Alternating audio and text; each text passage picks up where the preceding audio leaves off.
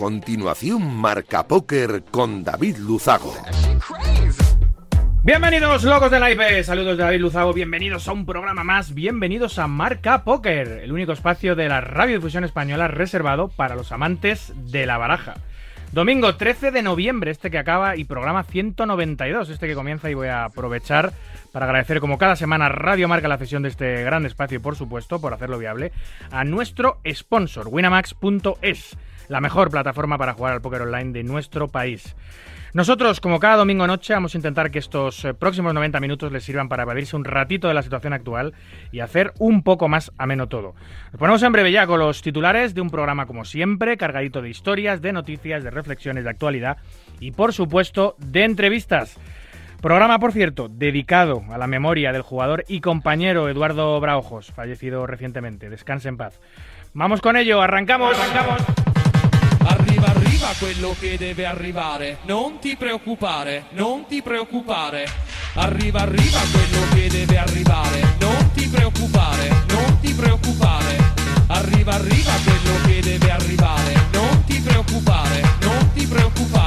Bueno, pues tenemos hoy una invitada de excepción, una invitada especial, una de las personalidades más influyentes del sector del juego en nuestro país, la editora de la revista Azar, Susana Ortega.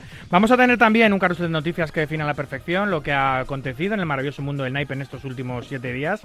Eh, hablaremos con Alex Romero, Andiero Arrobares, el pro de Winamax, que nos va a hablar sobre la nueva temporada de la Top Shark Academy que vuelve a aterrizar en nuestro país y vuelve a prometer un nuevo pro para ese fenomenal equipo de Winamax. Conectaremos, como siempre, como cada domingo noche, con los principales torneos en vivo de nuestro país. Empezaremos, por supuesto, por la super fiesta que ha montado Winamax en el Gran Casino Aranjuez, la inauguración del Winamax Poker Tour. Estaremos también en Castellón con Camilo Cela, que nos va a hablar de la nueva etapa de la LNP, y cerraremos con una nueva etapa de Mus Pro. Ya saben que aquí también hay mucho Mus en este programa de póker. 90 minutos por delante de mucho naipe, vamos a por ello.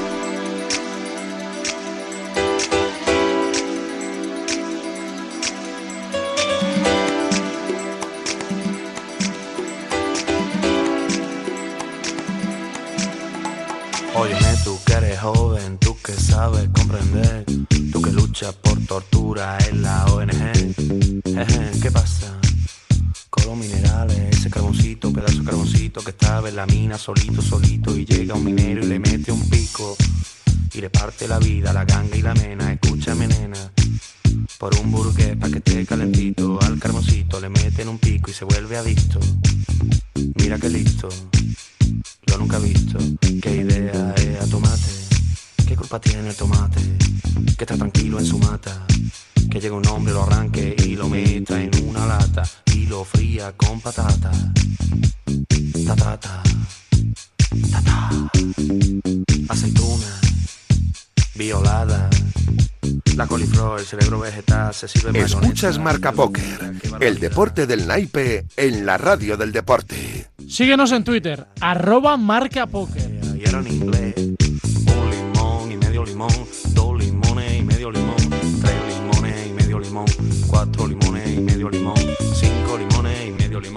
Buenas noches, Susana, bienvenida.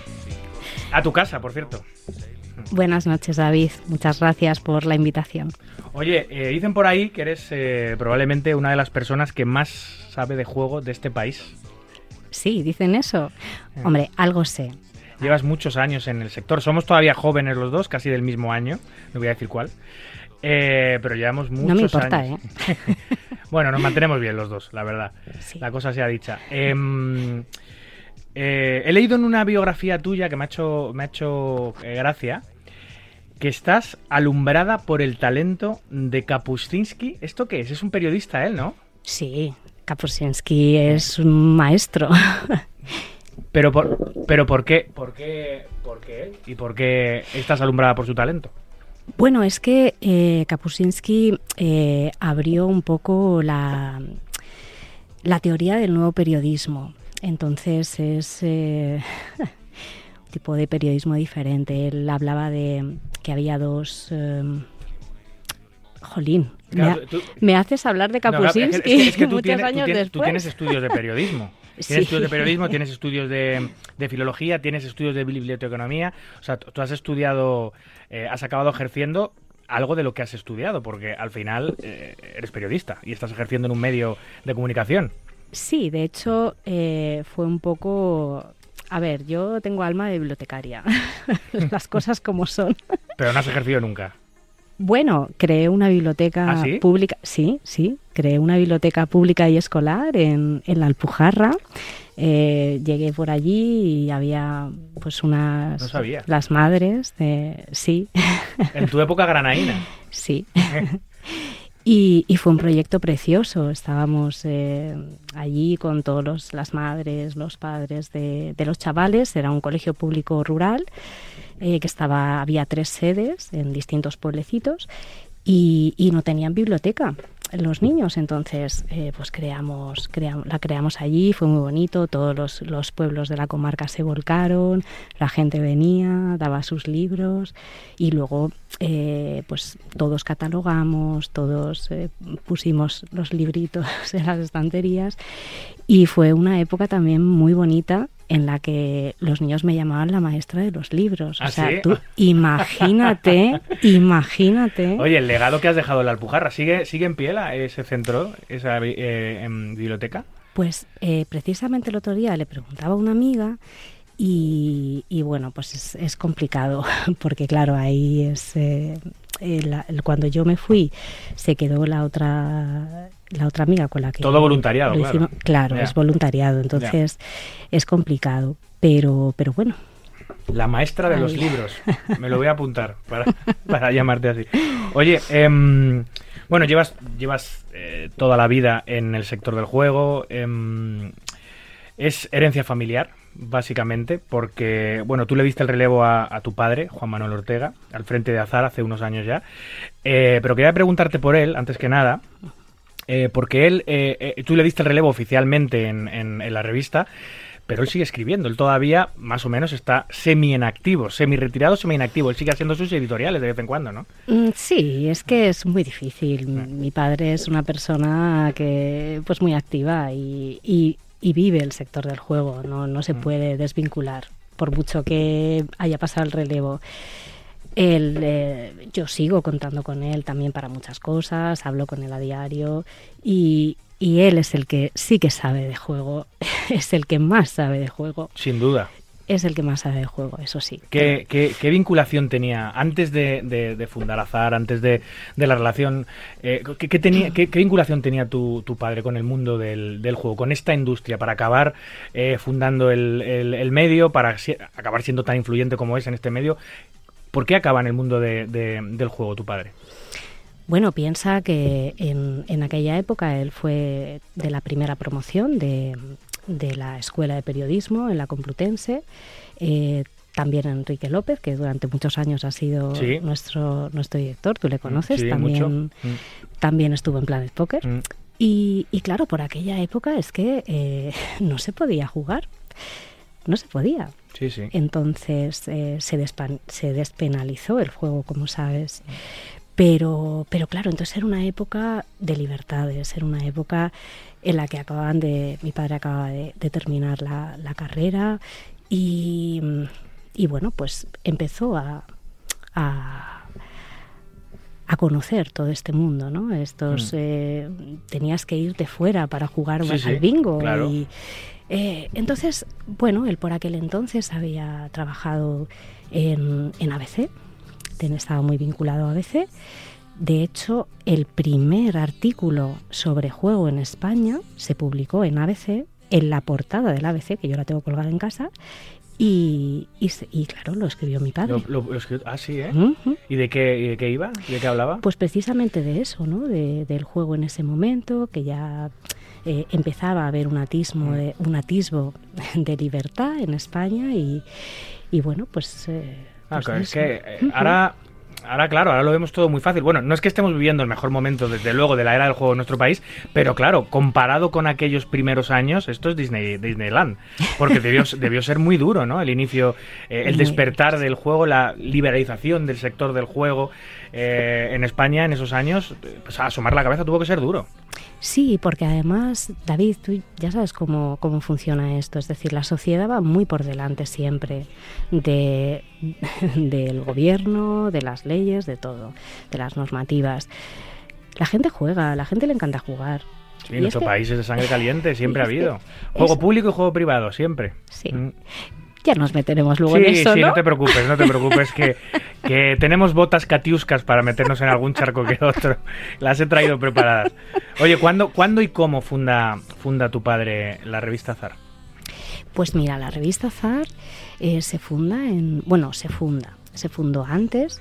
Eh, mi padre antes de la revista Zar hizo un periódico para el operador, hizo varios, mm, bueno, varios proyectos editoriales, pero finalmente el que, mm, bueno, el que perdura eh, es, es la revista Zar.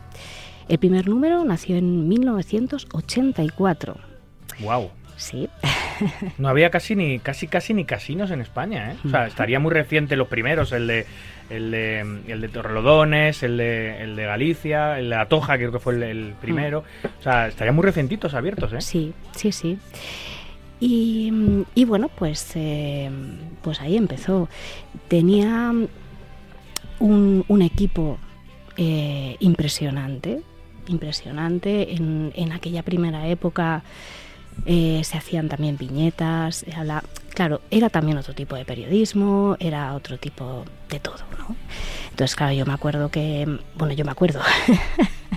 yo lo he leído y mi padre me lo ha contado, ¿no? Bueno, vi, viva estabas, pero eras muy, eras muy pequeñita. Era Sí. 84. Sí, sí, era chiquitita, sí. Al final te acabo diciendo mi edad. No, no hace falta, no hace falta. Si somos bebés, somos bebés, Susana. Pues, pues eso, ¿no? Realmente era un momento eh, en el que acceder a, a, pues a los a los políticos, a, incluso a la propia industria, era complicado, ¿no? Era complicado porque, pues como decíamos, ¿no? Era un momento que se empezaban a tener libertades, eh, bueno, ya había, Mm. había pasado un poquito el tiempo, ¿no? Pero la gente era muy reticente. Sí, fue el despertar de la sociedad española en general, también el del juego. Con la democracia, con todo. Fue el despertar. Y entonces, pues, pues bueno, pues fue una época bonita, pero eso yo creo que mejor mm, te lo podría contar mi padre. Sí, desde luego. Y, y estaré encantado de poder hablar con él en, en este programa eh, en el futuro. Eh, yo que he vivido el despertar del póker en nuestro país, he vivido desde los inicios como cómo arrancó el póker moderno, lo que hoy conocemos como el, como el póker que jugamos, ¿no? Pues siempre ha habido póker en España, obviamente, pero era póker de trastienda, era un poco más eh, de extraperlo, era otro tipo de otro tipo de juego. Hoy está más deportivizado, es otro rollo, hay competiciones, ligas, es otra historia. Y yo he vivido ese póker moderno desde el inicio y, y me siento muy orgulloso y muy partícipe de, ese, de esa evolución. Yo no me quiero ni imaginar ya tu padre habiendo, habiendo vivido el inicio de todo, no del póker, de todo el juego en nuestro país. Eh, es maravilloso. Sí, lo es y sobre todo es maravilloso para mí porque eh, lo he podido vivir, como te decía Claro. antes, en casa y, y bueno, y al final pues eh, tú sabes que, pues que ha sido una empresa familiar y también está mi madre, están Sí. mis tíos, Sí, sí. está, ha sido siempre un equipo, pues eso, ¿no? Sin duda. Voy voy a repasar un poco tu currículum porque es espectacular en lo que al juego se refiere. Eh, redacto- empezaste como redactora, claro, entre el 98 y el sí, sí, 2000. de, de- de becaria. Sí. Sí. Luego, de- del 2001 al 2008, eh, fuiste directora. Eh, luego, eh, 2016-2017, directora de Azar Plus, esto ya es más reciente. Fuiste editora también de Azar, en del 2013. Eres editora de Azar ahora mismo, pero del 2013. Eh, de Azar Plus, no hay, que, hay que diferenciar Azar, que es la revista eh, original, y Azar Plus, que es la revista digital o la web digital, donde también hacéis una labor que, bueno, luego te preguntaré porque es impresionante la cantidad de noticias que publicáis casi más que un periódico convencional. Eso es una, una cosa de loco. Yo que sigo toda la información de, de, de póker y, de juegos, sobre todo de póker, de muchísimas webs para documentarme para el programa, vuestra web es con mucha diferencia la que más contenido genera eh, diario y semanal. O sea, es una locura la cantidad de... Yo no sé cuántos sois en la redacción, por cierto. Está, bueno, de hecho está Juan Ángel, Juan Ángel Mengual, que trabajó conmigo en, en Planet Poker y cuando ya se, se jubiló Enrique, Mm. pues le dije, vente para acá conmigo.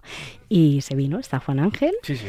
Y, y bueno, es que tampoco somos muchos más. Pues yo no sé cómo lo hacéis, porque de verdad que... ¿cu- ¿Cuántos artículos al día subís? Muchos, ¿eh? Hombre, eh, te confesaré aquí, en- entre tú y yo, que dormimos poco. Sí.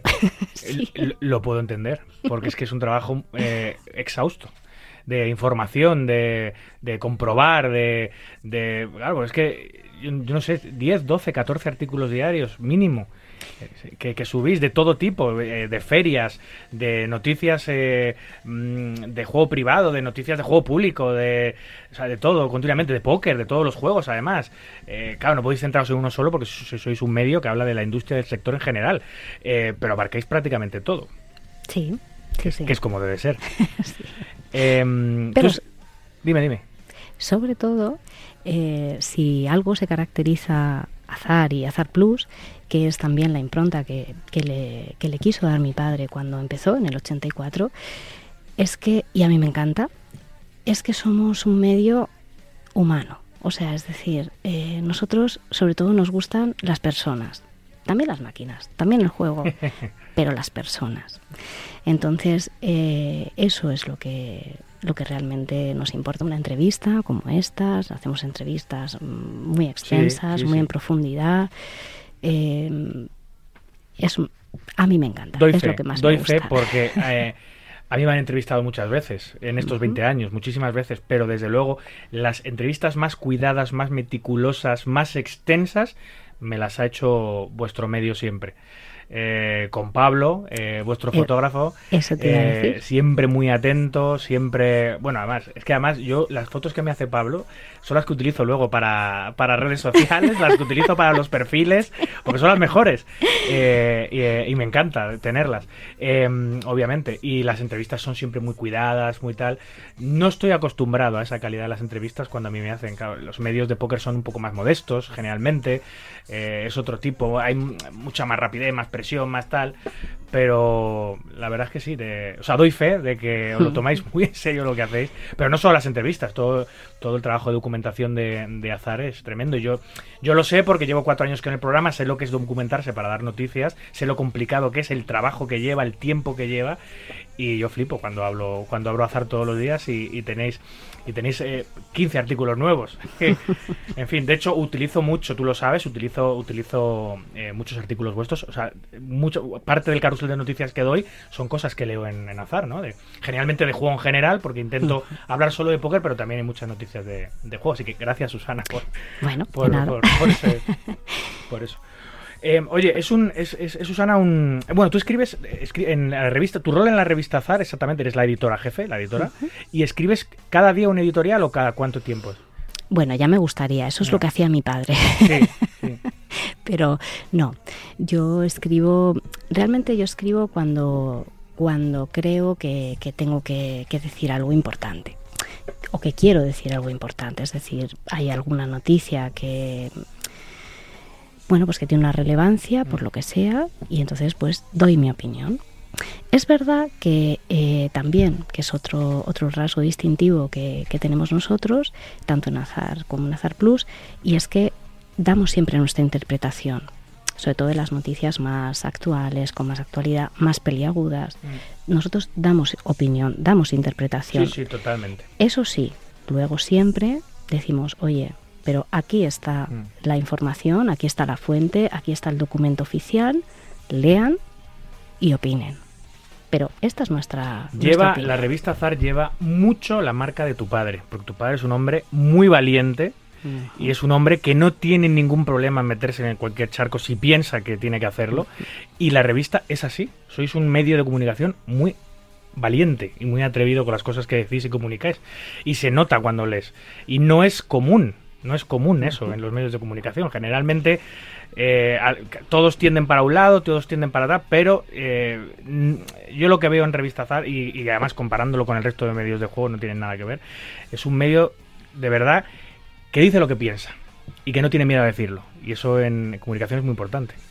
Sí, sí, sí lo es.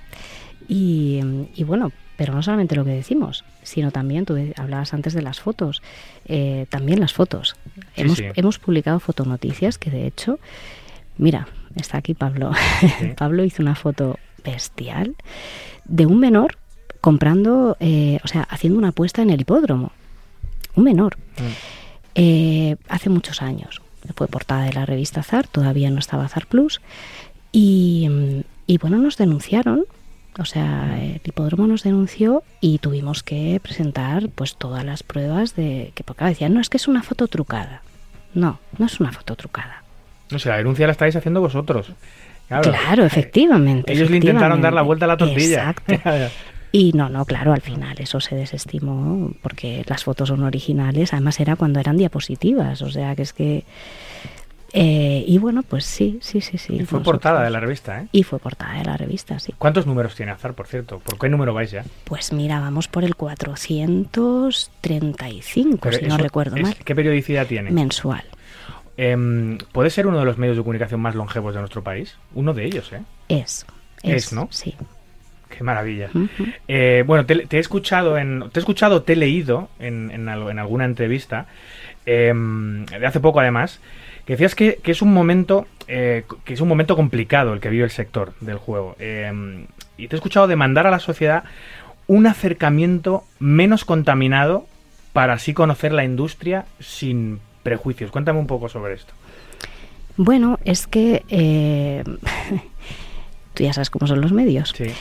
Entonces, eh, bueno, durante estos últimos años hemos vivido, pues no sé, un- una desinformación muy grande, muy grande. Cuando, cuando hablas de los últimos años, ¿exactamente a qué periodo de tiempo te refieres?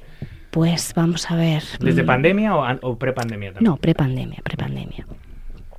Eh, es verdad que, que hubo un momento en el que, mm, pues, la política eh, se empezó a fijar en el mundo del juego. Eso se plasmó también en los medios, y, pero claro, eh, cuando tú informas, pues te tienes que documentar. Entonces, eh, si lo y si lo haces desde una posición más sentimental, pues entonces, claro, eh, pues se producen situaciones pues que informativamente hablando, pues que no son correctas. Pero bueno, tú ya sabes, una mentira dicha mil veces se puede llegar a convertir en verdad. Sí, sí. Entonces, bueno, en ello estamos. Eh, el sector, también es cierto, pues, mm, pues eh, no ha sabido, no ha querido. El caso es que eh, no ha habido una comunicación eh, hacia, hacia la sociedad y nos hemos encontrado en, un en, bueno, pues con una situación muy complicada que ha llevado también a normativas mm, muy restrictivas. ¿Por qué crees que no hemos sabido o no hemos querido mandar ese mensaje eh, a la sociedad? ¿Por qué crees que no hemos sabido hacerlo? Mm, Bueno, eh, yo creo también eh, que el sector, independientemente de que ahora tengamos una situación más complicada, pero es que siempre ha habido una situación complicada y siempre ha tenido que el sector luchar por normativas, por aparte el sector del juego tú lo, tú o sea, lo sabes es complejo porque son varios subsectores, eh, entre ellos pues bueno el póker que no llega a ser un subsector a nivel Sí, sí. eh, a nivel eh, legislativo, pero claro tenemos el bingo, tenemos los casinos, tenemos las máquinas B, tenemos ahora el juego online, tenemos y todo está diversificado y, es complejo, es complejo y sobre todo ahora que, mm, que claro, si una persona quiere jugar, pues quiere jugar. Mm, Pues le gusta jugar a una máquina, le gusta echar una, apuesta, eh, le gusta jugar al bingo, mm, porque, o sea, no, no distingue, ¿no? O sea, no sabe que hay tanta normativa diferente y entonces bueno, pero bueno, a lo que iba. Realmente luego los datos están ahí y los y los ofrece el propio ministerio, el propio Ministerio de Sanidad. Entonces, ¿qué es lo que está pasando? Lo que está pasando es que eh, ahora mismo tenemos un Ministerio de Consumo cuyas competencias son el juego online en, en España. Antes estaba la DGJ, pero dependía Y las de- comunidades autónomas, eh, el juego presencial, ¿no? Exactamente, las comunidades autónomas tienen eh, las competencias Mm. de, de juego. Entonces, ¿qué ocurre? Pues que ahora mismo el Ministerio de Consumo pues está llevando a cabo una serie de normativas y por otro lado muy restrictivas con el juego online que probablemente pues bueno, ahora mismo estamos con el eh, que el Tribunal Supremo pues ha metido a, trámite eh, la inconstitucionalidad. Bueno, a ver, inconstitucionalidad. No, no me sale, sí. Del artículo 7.2, eh, con lo cual, pues bueno, estamos ahí en ese, en ese momento de, de ver qué pasa, ¿no? Pero lo más probable es que Es, un momento, es un momento delicado el que estamos viviendo. Claro. Es un paso para adelante o, o, ya el paso definitivo para atrás. Claro. Pero bueno, aquí la cuestión está en que eh, esas normativas tan restrictivas y también ahora, se, precisamente por todo ese... Em, todo ese escenario mediático, político, pues está provocando que también las, regulaciones autonómicas sean cada vez más restrictivas. Pero claro, tú dices, ¿y en qué se basan para, para hacer esto? ¿no? Pues claro, en la protección a los grupos vulnerables. Sí, eso es, eso es, eso es lo que ellos dicen, sí que es todo por eso. Perfecto. Mira, antes, antes de continuar, porque ya hemos abrido el melón de, que hay muchas cosas de las que hablar, por cierto, sobre este tema. Eh, durante la pandemia, yo recuerdo las ruedas de prensa que, daba, que daban los políticos, eh, los ministros, eh, sanidad, todo, bueno, todos, el, mismo presidente, incluso alguna ocasión, em, se hacía telemáticamente. Había, se sentaban ahí, creo que era en Moncloa, o no sé dónde se sentaban, en una mesa y había una televisión donde aparecían periodistas de todo tipo, de todo tipo, eh, haciendo preguntas al, ministerio, al ministro de turno o al representante de turno para, para conocer cosas ¿no? Em, de cada sector, obviamente. Tú participaste en, en una de esas, eh, en una de esas em, ruedas de prensa o conferencia o, lo que fuese, eh, preguntando para, para, el, para tu medio, para el que representas, para, para, para al, al ministro de Consumo el que era entonces y el que es ahora, que es el mismo, Alberto Garzón. Vamos a escuchar el, corte de esa, de esa pregunta telemática que le llegó a Garzón y además que te veía en pantalla, vamos. Eh, ¿cómo, se la, ¿Cómo se la formulabas? ¿Me escucháis bien? Sí, adelante. Eh, sí, bueno, muchas gracias. Eh, yo quería preguntarle al señor ministro Garzón bueno, el, el decreto lo presentan como un, eh, o sea, el, objetivo es la protección eh, a los menores, a la población vulnerable, pero ¿cómo se comprende si las medidas no incluyen los juegos de la ONCE o los de la propia Lotería del Estado, en los que no hay control de acceso, mm, se compran rascas eh, que ya saben que son juegos de acción inmediata, en kioscos, en cualquier sitio. Eh, también en este sentido de la protección a los grupos vulnerables, eh, nos gustaría saber si ya eh, tienen, tienen datos, tienen un estudio concreto de si ha habido un aumento de, juego problemático durante estos meses de, pandemia. Por otro lado, queríamos saber si habían, habían tenido en consideración las experiencias que se han tenido en otros mercados eh, con prohibiciones de, la publicidad del juego que han derivado en, juego, ilegal. Lógicamente, este juego ilegal, ahí sí que hay una eh, posible vulnerabilización de, esta población que a la que se quiere proteger. Y, por último, eh, me gustaría saber si esta prohibición se incluye a los medios especializados que están únicamente dirigidos a la propia industria del juego. Muchas gracias. Bueno, este es, este es el corte de, tu intervención, de tus preguntas, que son muchas. Le bombardeaste, aprovechaste el momento muy bien, tenías todo... Porque además, ¿qué, te daban? ¿Una intervención? ¿Te dan, eh, ¿Tenías posibilidad de volver a preguntar otra vez o solo esa?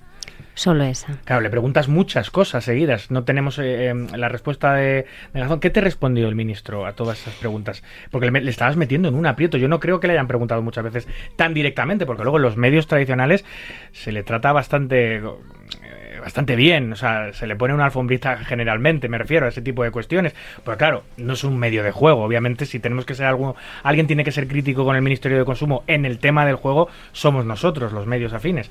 Em, ¿Qué te respondió? Pues me respondió lo que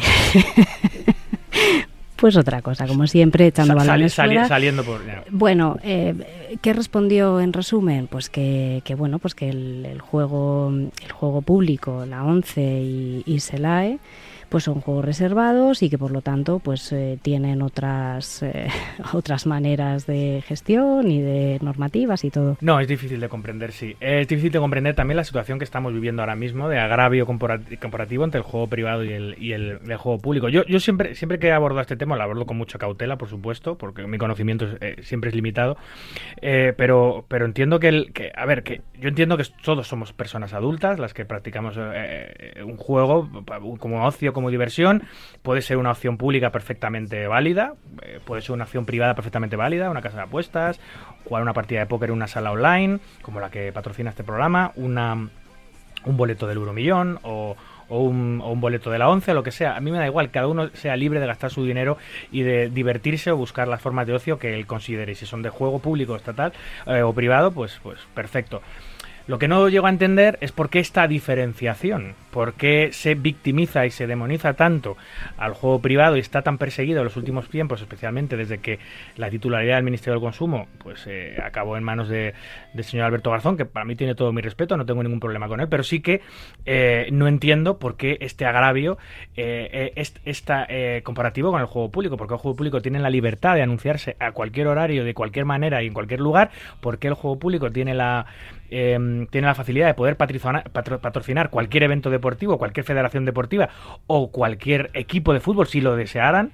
¿Y por qué el juego privado no? ¿Cuál, cuál es la diferencia? Si al final, eh, si están intentando proteger a los núcleos más vulnerables, eh, entiendo que habrá que protegerlo de todo, no solo de no solo del juego privado, ¿no? Eh, cosa que yo no comparto, vamos, que ya somos mayorcitos, pero no sé. Pues sí, si es que es todo, pues sí, necesitamos respuestas, pero no conceden entrevistas. Pero Eh, no conceden entrevistas a un medio como el tuyo, Susana, o en general, a no conceden entrevistas sobre este tipo, porque yo así que a Alberto, a Alberto y a Miquel, Miquel Ana y Alberto Garzón sí que les he visto hablar sobre estos temas en algunas ocasiones, no recuerdo los medios. Me sorprenda que no se atrevan, entre comillas, o que no den el paso de, oye, voy a hablar con un medio de juego, eh, sentarme cara a cara y explicarles por qué esta política. Eh, Hicieron cuando salió el, el decreto, precisamente, sí que tuvimos la oportunidad, algunos medios eh, especializados, en, en hacer, eh, bueno, pues una especie que se supone que no era, pero bueno, tuvimos la oportunidad de hablar con, con Miquel Arana, sí que pudimos hacerle alguna pregunta, pero, pero claro, es, es lo que hablábamos antes, ¿no? O sea, una entrevista de cuatro preguntas, pues es, son declaraciones, no es una entrevista. sí, total. Eh, y, y sobre todo eso, ¿no? Pues era de una cosa muy concreta.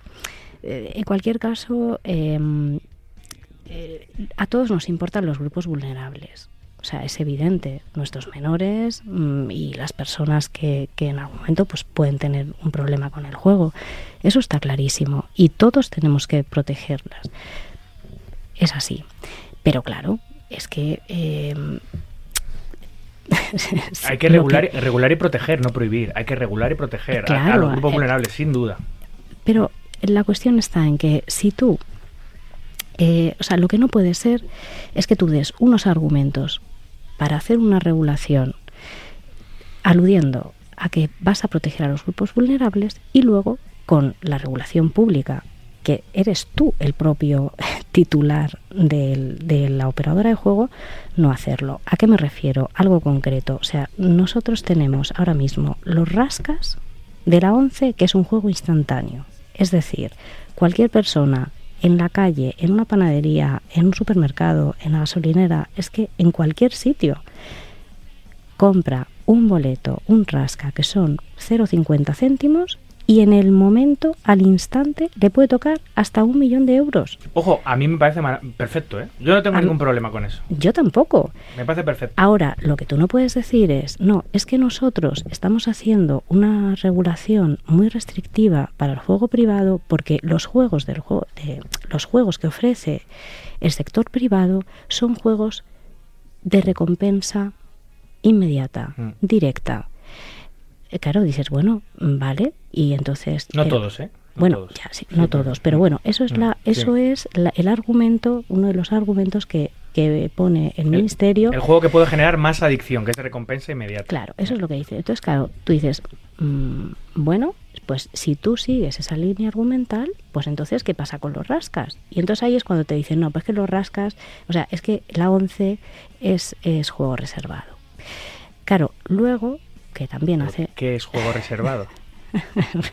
¿Qué es juego reservado? ¿Cómo? Pues el que tiene, el que tiene los privilegios y, como yo digo siempre en editoriales y en noticias, es decir, si tú eres juez y parte, pues bueno, pasa lo que pasa. Claro que pasa lo que pasa. Entonces, em, yo al final es... Mm, todos queremos proteger a los grupos vulnerables, pero con la educación, con la sensibilización y enseñando a nuestros, a nuestros eh, jóvenes. Y luego que decidan. Es decir, es que es tan sencillo como eso. Y muchas veces yo también lo he dicho, porque ahora resulta que, claro, dices, no, jóvenes. Ya, pero es que un joven tiene 18 años y es mayor de edad. Si tú consideras que una persona de 18 años no es capaz de tomar decisiones por sí mismo, pues entonces mm, estás en el gobierno. Cambia esa, esa, ese corte de edad pon la edad de corte a los 25, a los 30, cuando tú, o sea, tú eres el no gobierno. ideas, no des ideas, no des ideas. Ya, bueno, pero quiero decir... Que yo en las, mesas, en las mesas de los casinos quiero jugar también con gente joven, ¿eh? quiero jugar solo con... A ver, aquí la cuestión es que tienes que ser coherente. Tienes que ser coherente.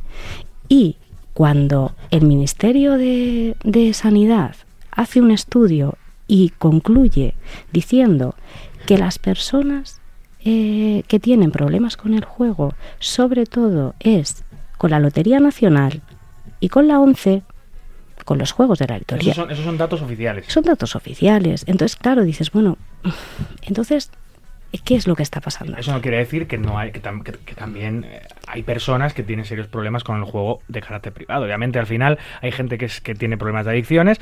Generalmente yo siempre digo que las personas que acaban adictas a algún tipo de juego, especialmente las personas que acaban adictas al póker, es porque vienen ya de serie con problemas de adicciones y que han podido ser adictos a muchas otras cosas.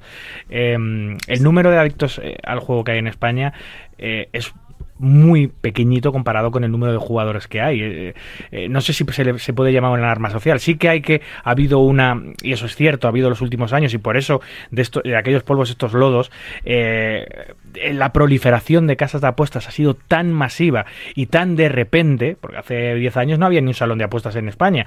Ahora están por todas partes. Se han puesto un montón de salones de apuestas cerca, cerca de centros donde no se tenía que haber puesto, quizás, cerca de colegios, de institutos se ha abierto mucho la mano en estos centros de apuestas eh, con los menores, eso no, se no tenía que haber ocurrido. Y lo estamos pagando todos. Todo el sector está pagando esa explosión, yo creo, eh, alrededor de los salones de apuestas, que es lo que ha causado, yo, bajo mi punto de vista, esto es una opinión personal, la alarma social, que también, bueno, ha sido incrementada por la prensa, por el ministerio, etcétera, etcétera, pero que quizás si no hubiese ocurrido esto, seguiríamos como hace 10 años. ¿No crees, Susana?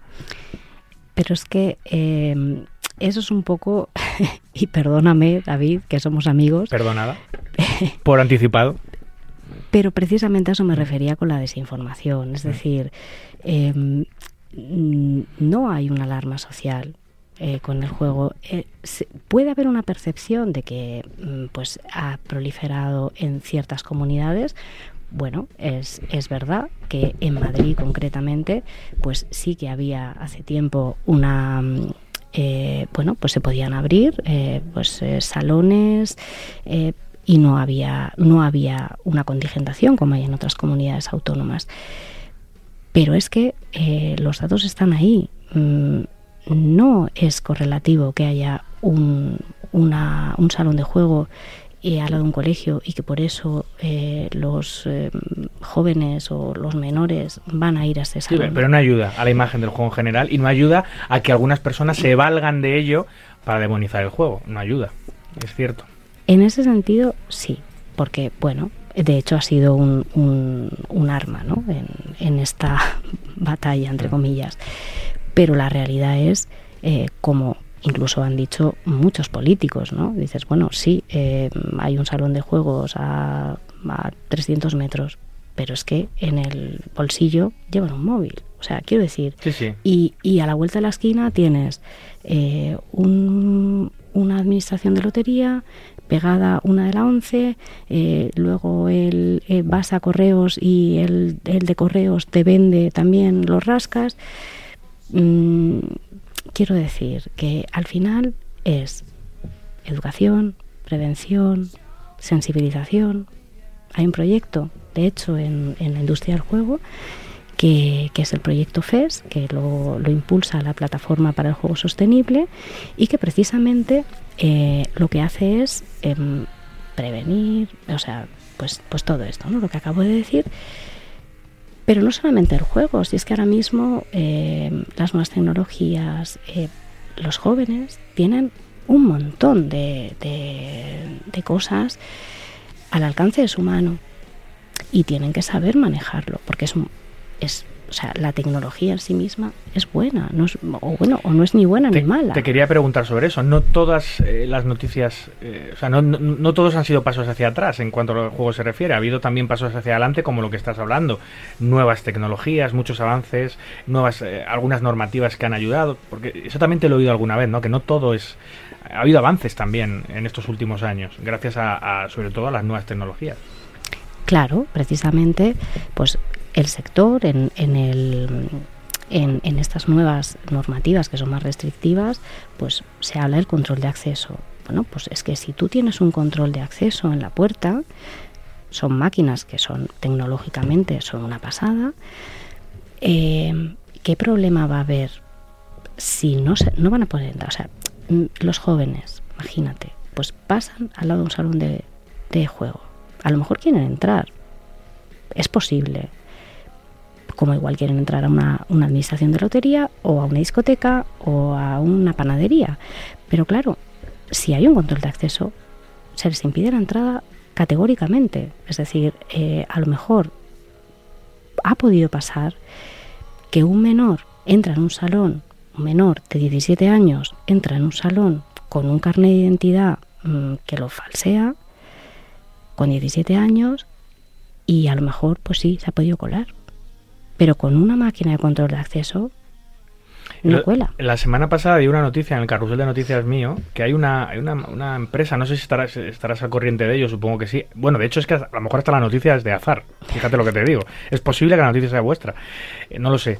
Que eh, hay, un, hay una tecnología ahora en algunas máquinas, en no sé si era en Las Vegas, en algunas máquinas, en em, algunas slots, que, que es una cámara que detecta la edad que tienes sea, hay una tecnología tan avanzada como que, que te, eh, detecta los rasgos y que tenía un acierto de más del 90%, una barbaridad de la edad para, efectivamente, para prevenir que haya menores. En Estados Unidos tú sabes que para jugar en un casino tienes que 21 años, no 18, como aquí en Europa. Eh, y, te, y, te, y había como un acierto de más del 90% de la edad eh, real de la persona que estaba adelante. O sea, eso, eso ya es ciencia ficción. Estamos, estamos ya casi en otro siglo con ese tipo de tecnología. Claro. Entonces, es lo que te digo, que realmente mm, toda la tecnología, sobre todo la, biométrica, que en este caso pues también seguramente vendría, vendría dado por, por este tipo de tecnología, es que es imposible, no puede entrar un menor ni un auto prohibido. Con lo cual, y, yo estoy de acuerdo, Susana, me refiero que eh, hay, una edad para todo. Y para jugar, como es, una actividad que se realiza con dinero, a ver, nosotros desde niños jugamos continuamente a todo tipo de juegos sin dinero. Eh, estamos acostumbrados, jugamos a las cartas, jugamos al parchís, jugamos al dominó, jugamos a todo, siempre sin dinero.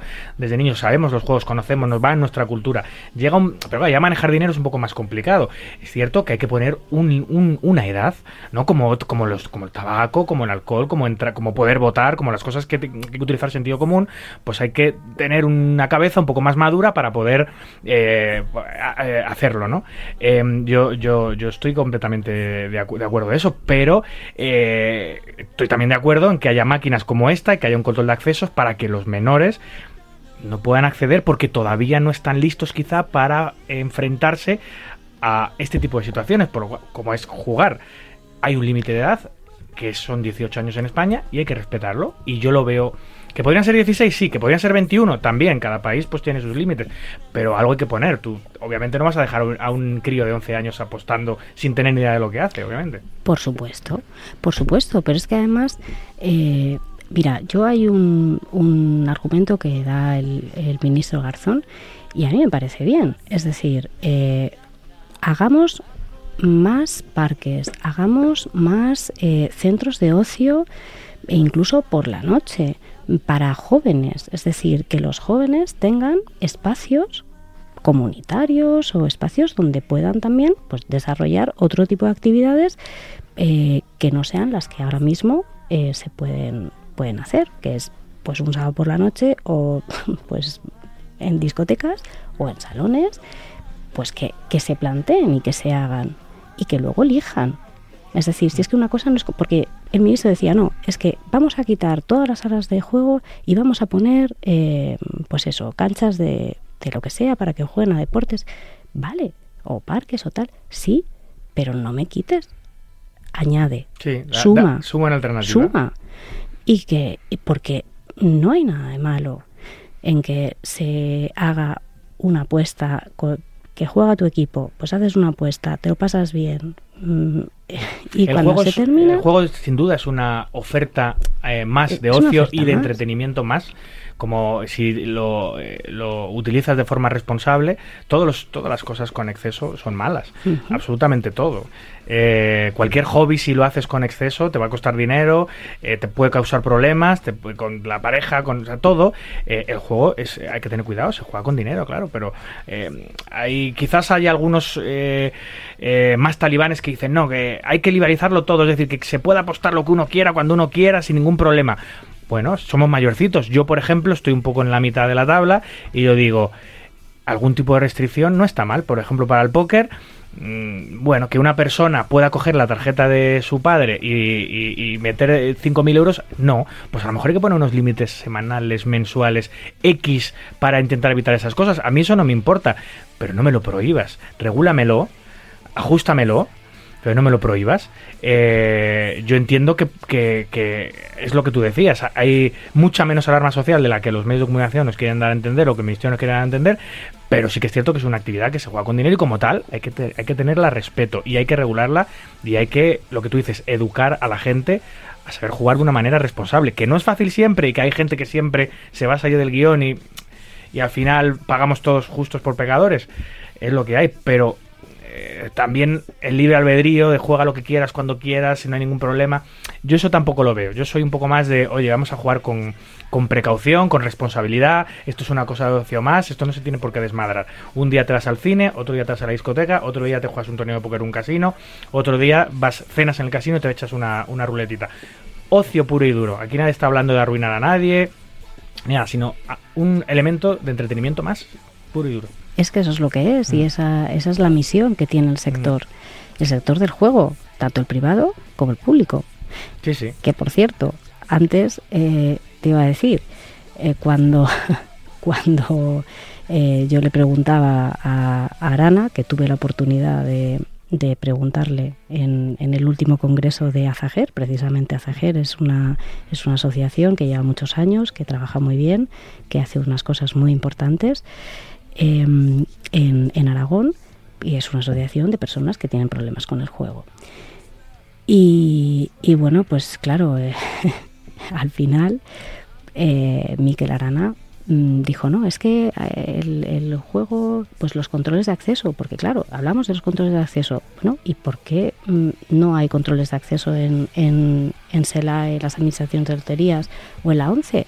Cuando lo estamos viendo, es que hay niños que han, comprado un boleto de lotería, lo han cobrado, los medios le han sacado como el héroe nacional, o sea, Porque ahora mismo la, la la regulación exactamente en ese tema, para entrar en, para comprar un boleto de la 11 en un kiosco en la calle o para entrar en una administración de lotería, hay que tener 18 años exactamente igual, ¿no? Sí, Lo que pasa es que no hay control. No, Eso no. ya depende de la persona que esté No, detrás del mostrador que te lo venda o no. Pero claro. espérate, no hay control. Pero es que lo más desafortunado del mundo es que no hay control de acceso, no te piden nada, pero es que las personas que son autoprohibidas, es decir, que, que ellos mismos Mm. consideran que, que tienen problemas con el juego y por lo tanto se van al registro y dicen, no, yo a mí que no me dejen jugar. Perfecto. Además, es una, es, es una cosa que no hay en, en ninguna otra actividad. O sea, Mm. tú puedes hacerlo, tú dile que puede hacer eso una persona que tenga problemas con cualquier otra actividad. Pues, o, o- pues eso, eh, compras compulsivas. Tú imagínate. O sea, Me autoprohíbo de, ir de compras, Claro. me autoprohíbo de beber, me autoprohíbo de fumar, me Exacto. autoprohíbo de tener relaciones sexuales, me autoprohíbo de, de, de jugar al golf, porque es que juego siete días a la semana y me estoy dejando el sueldo. Pues, mm, Mm. pues aquí sí se puede hacer. ¿Qué ocurre en la 11? En la 11 no te piden nada para comprar el- eh, su juego. Ahora, si te toca y vas, A cobrar, A ahí cobrar. no, ahí no. No te, no te lo dan. ya. Te dicen, no, usted está autoprohibido. Bueno, supongo que, sí- que hombre. sí, que supongo que sí, que el chaval de turno se compra un boleto, eh, irá otra persona en su nombre a cobrarlo, entiendo, a no ser que cometa el error de pensar que le van a pagar igual que se lo vendieron. Ya, lo Pero- que pasa que es la letra pequeña, Ya, ya, claro, claro. ¿sabes? La letra pequeña que nadie conoce. Bueno, vamos a temas mucho más agradables. Eh, hay una revista icónica de nuestro sector eh, que fue eh, eh, la que contribuyó de manera más importante a la explosión de nuestro juego en, España, que junto a los programas de televisión que en aquella época aparecían, eh, bueno, convirtió al póker en lo que, lo que hoy es en, nuestro país, ¿no? Un deporte, ¿no? un deporte mental, un juego de mesa, bueno, tan, tan, tan bonito, tan, tan social, tan, tan masivo como lo es hoy y que no lo era hace años. Hablo de Planet Poker. Planet Poker fue una aventura de, vuestro grupo, eh, eh, protagonizada por ti, también por tu pareja de aquella época, el gran José Ignacio González García, Nacho. Él era el que hacía las editoriales, me acuerdo, en, la revista. Contabais con el equipo de fotografía maravilloso del grupo Azar, por lo cual la fotografía de Planet Poker era, eh, igual de buena que la que tenéis en, la revista. Una revista muy cuidada, muy bien maquetada. era algo especial. Eh, apareció en 2008, puede ser, que fue su año de lanzamiento. Eh, oh, ostras, sí, 2008 o, o 2007. Por ahí, ¿no? Ahora mismo no lo Mm. recuerdo. Eh, ¿Por qué os metéis en esa aventura en 2007 con el póker? ¿Visteis ahí nicho? ¿O, eh, ¿Erais ya jugadores los dos y dijisteis, vamos a intentar hacer algo de póker que no hay nada parecido? Había alguna cosa, pero mucho más light, ¿no? ¿Recuerdas a las revistas de picas que abrió Juanzo? Mm. Luego había una de Jorge Pla, creo que era. Sí. Hubo algunos intentos, pero desde luego la que dio el puñetazo en la mesa y la que tenía la que tenía la fuerza detrás y el músculo detrás para, para hacer un buen producto fue Planet Poker. ¿Por qué os embarcasteis en esa aventura? Pues eh, qué bonitos recuerdos. Desde David. luego, desde luego. Yo tengo la portada que me dedicasteis a mí, la tengo en mi despacho colgada, ¿eh? Lo sé, lo sé. O sea, eso para mí es oro. Y, y nunca, nunca te dije nada, Susana, pero estuve meses y meses esperando a que me llamaseis. Lo sé. ¿Sabes? Quería, quería, quería, quería salir en la revista como fuera. Y por fin ya me llamó Nacho y dije, qué bien. Eh, esto es un recuerdo para toda la vida. No todos los días es portada de una revista. Ujú. Más una revista, o sea, una portada muy chula. Mm. Sí, desde cierto. luego. Como todas las que hacías. Pues, Mm. Pues eh, en aquel momento, eh, bueno, pues eso, yo, yo era directora de, de Azar, eh, Nacho, que como decías era mi pareja, pero también trabajaba en, eh, con nosotros, en, pero en la división de ferias. Y, y bueno, pues además de eso, pues, pues sí, a nosotros nos, nos gustaba jugar al póker. En aquel momento, pues eh, estaba Gonzalo García Pelayo y con, con el libro, ¿cómo era? ¿Cómo jugar? El, el maravilloso mundo de, de los pelados. Ah, bueno, tenían dos. Tenían uno que contaba la historia de, sí, de los, los casinos, y luego otro para enseñar a jugar. Sí, yo, vale. yo tengo los dos, sí. Sí, Aprende Texas Hold'em con los pelayos. No sé, algo así. Sí, sí, sí, no. Me, no me acuerdo, pero yo creo que... eh, sí, no me acuerdo cómo se Mm. llamaba. Pero bueno, llegó a, a las manos de Nacho y a partir de ahí pues empezamos a, indagar, ¿no? Y oye, y esto, y, bueno, pues eh, se nos ocurrió, bueno, se le ocurrió a él, de hecho, dice, oye, ¿por qué no hacemos una revista de, de póker? Y yo dije, bueno, pues vamos a ver. Hablamos con Juanzo, de hecho, y, y, bueno, pues la verdad es que nos, nos animó. Y, y bueno, pues también vimos las, las posibilidades, ¿no? La viabilidad económica, también hablamos con, con mi padre y, y bueno, pues al final pues eh, nos embarcamos en, en el proyecto. Y además un proyecto bastante longevo. Ahora, ahora te preguntaré por las causas de... Bueno, son obvias, todos sabemos en nuestro sector por qué la revista Planes dejó de hacerse, pero te preguntaré por ello. Pero son cinco, cinco años. Yo tengo todos los números. Todos. Tengo la colección hecha, me encanta. Y la tengo en la, en la biblioteca de mi casa. Tengo todos los, todos los números de la revista. Cinco temporadas, ¿no? Cinco años estuvisteis. Hasta el 2013, creo. Sí. Eh, bueno, ya sabes que lo que pasó, Sí. el, el Black Friday, Mm. Y, y bueno, pues claro, hubo un cambio brutal en el escenario de, de póker, concretamente, también de juego online, pero sobre todo de póker que nos afectó muchísimo. Entonces, eh, de repente, pues, eh, pues es que se habían reducido los anunciantes a, a prácticamente nada. Porque la, la gran parte de vuestro ingreso sí que se vendía en kioscos, dependiendo un poco de la... No, no era, no era el ingreso principal, el ingreso principal obviamente eran los anunciantes que eran, eran salas de juego online y, y- Sí. y casinos. Y, y se reguló el mercado en 2012 en España.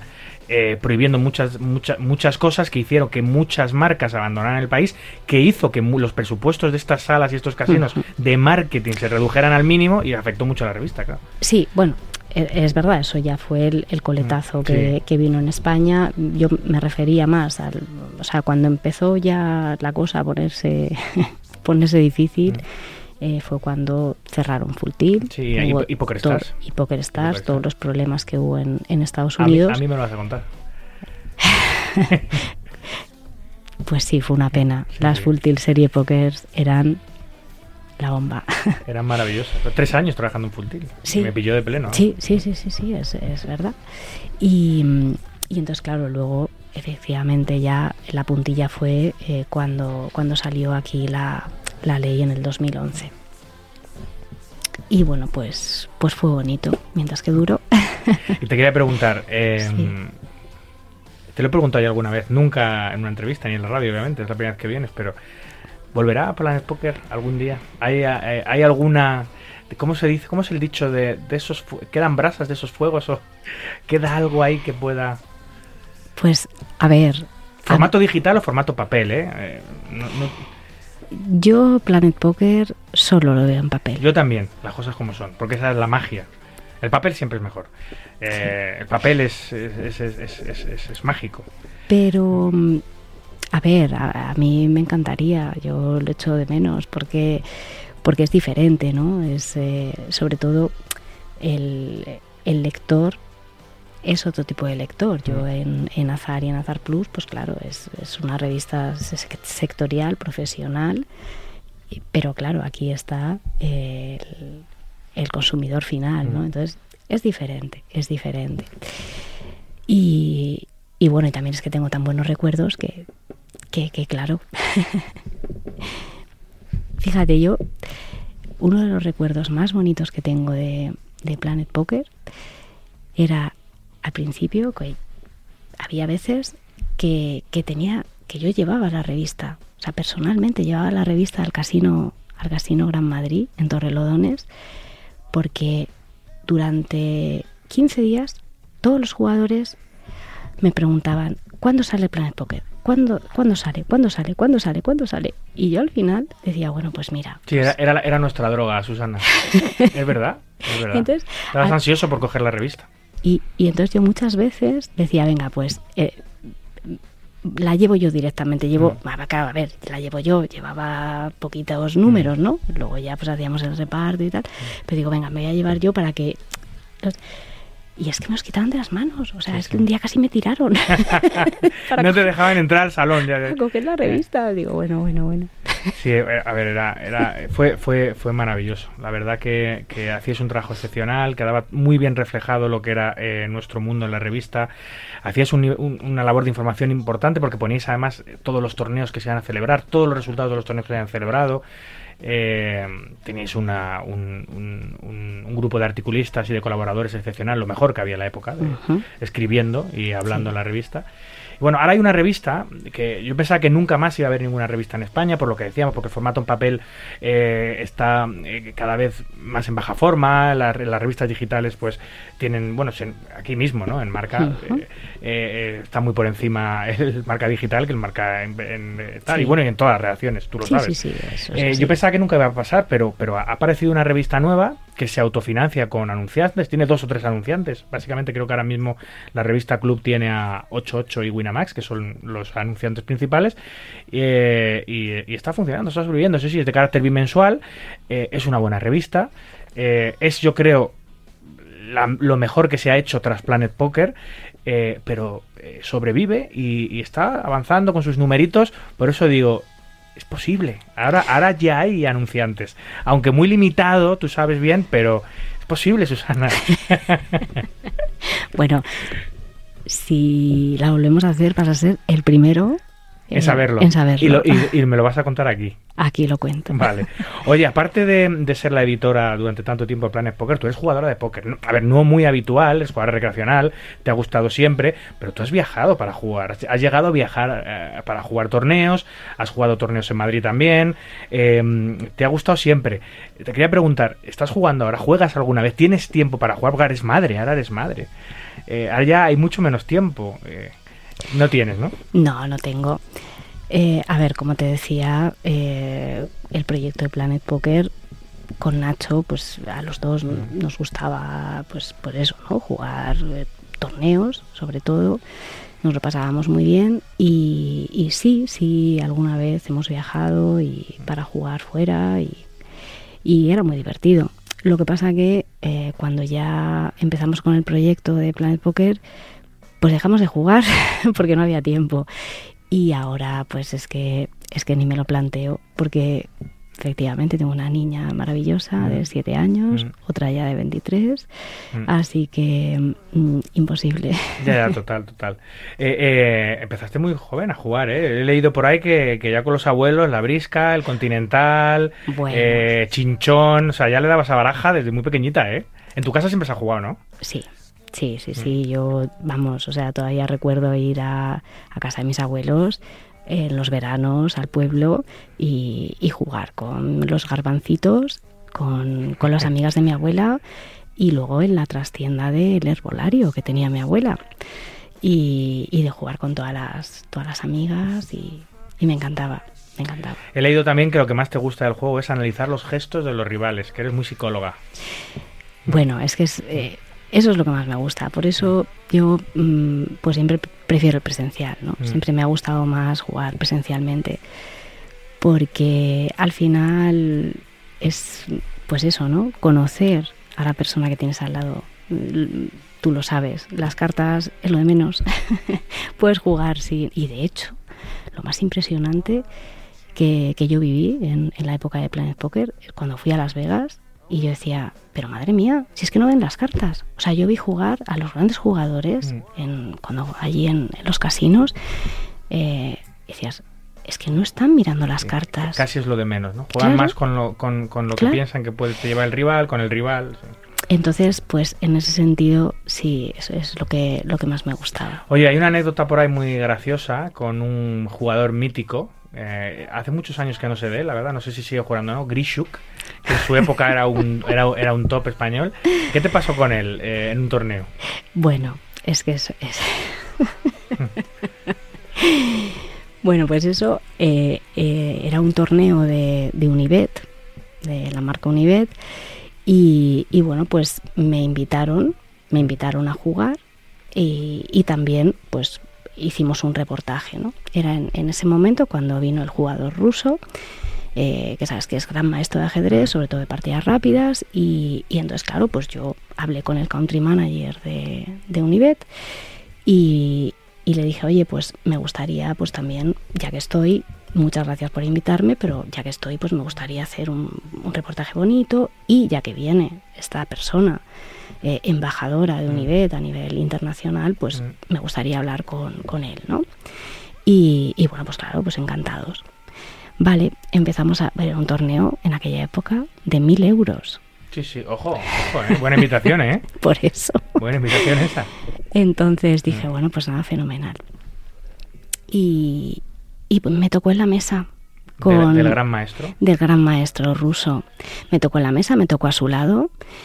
Y, y entonces, eh, pues le volví loco.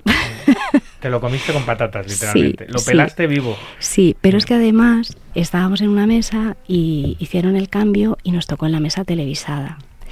Entonces, claro, la presión, tal, el tío ya estaba perdiendo fichas, no paraba yo. Todas las manos que jugaba, todas eh, que jugábamos los dos, le ganaba. Todas, todas, todas, sistemáticamente. Estaba el pobre y ya nos pasaron a la mesa televisada.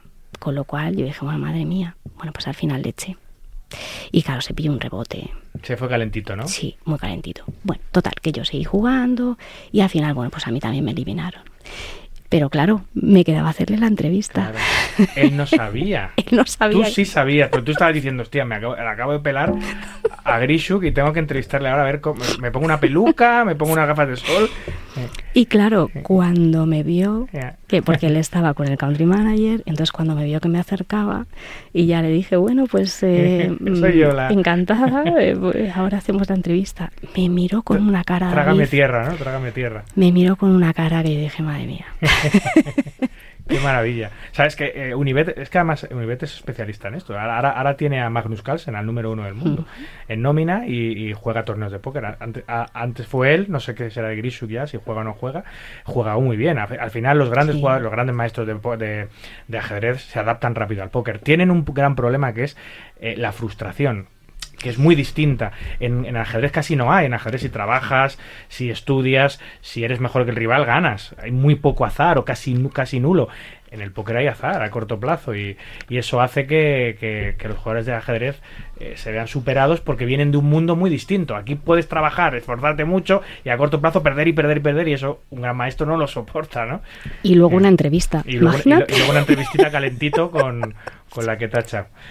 En fin, para nosotros la gran maestra eres tú, Susana. Eh, lo has sido, lo eres actualmente en un momento muy delicado, con un medio muy atrevido, muy valiente, y lo vas a seguir siendo porque te queda mucho carrete en el sector del juego.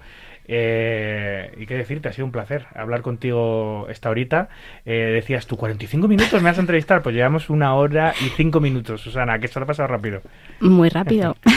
Y seguramente nos hayan quedado cosas por las que hablar, pero bueno, espero que no sea la última vez que vengas al estudio a hablar con nosotros. ya sabes, cuando quieras. Ha sido un verdadero placer, amiga. Muchas gracias. I might be anyone, a lone fool out in the sun. Your heartbeat of solid gold. I love you, you'll never know. When the daylight comes, you feel so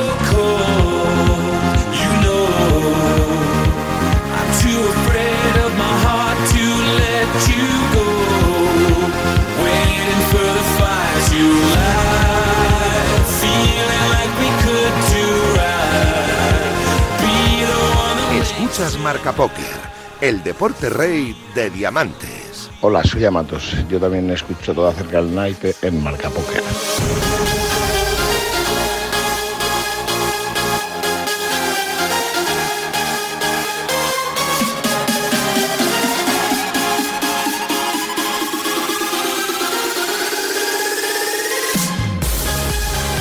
Bueno, vamos ya con el carrusel de noticias que define a la perfección lo que ha ocurrido en nuestro maravilloso mundo en estos últimos siete días y empezamos con los mayores resultados de los jugadores nacionales esta última semana. Lo protagoniza por encima de todos el cántabro Cacuán Lau, que gana el main event peleó de las Scoop por 219.000 dólares tras pactar con otro español, Lautaro Guerra, que se llevó 203.000, sí señor.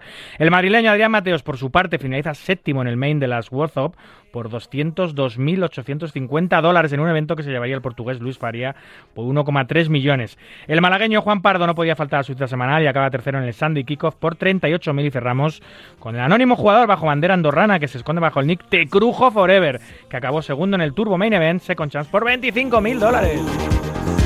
Enormes similitudes las del reciente CryptoCrash de FTX con el Black Friday del póker. Esta crisis de las criptomonedas se asemeja mucho con lo que sucedió con Full Tilt Poker hace más de una década y que dejó a miles de jugadores con sus fondos congelados. Se trata de uno de los principales exchange que ha incurrido en insolvencia de pago. La plataforma Binance había anunciado su intención de rescate, pero se ha eh, retractado al conocer los libros contables de FTX. Se habla ya de una posible bancarrota.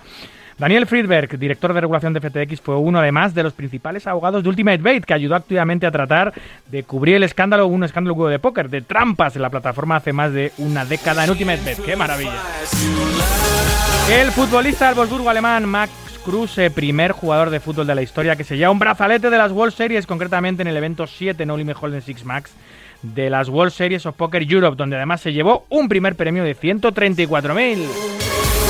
El icónico histórico jugador norteamericano Phil Ivey, nuevo embajador del World Poker Tour, la leyenda debutará en diciembre en el torneo con el garantizado más grande de la historia, 15 millones de dólares. El World Poker Tour World Championship del Win de Las Vegas se une así a un equipo de embajadores de lujo, donde también se encuentra el tejano Doyle Branson, el famoso DJ Steve Aoki y los youtubers Sandrini Mi y Brad Owen. En palabras del propio Phil, el World Poker Tour es una de las marcas más respetadas del mundo del póker y me siento honrado en convertirme en embajador suyo.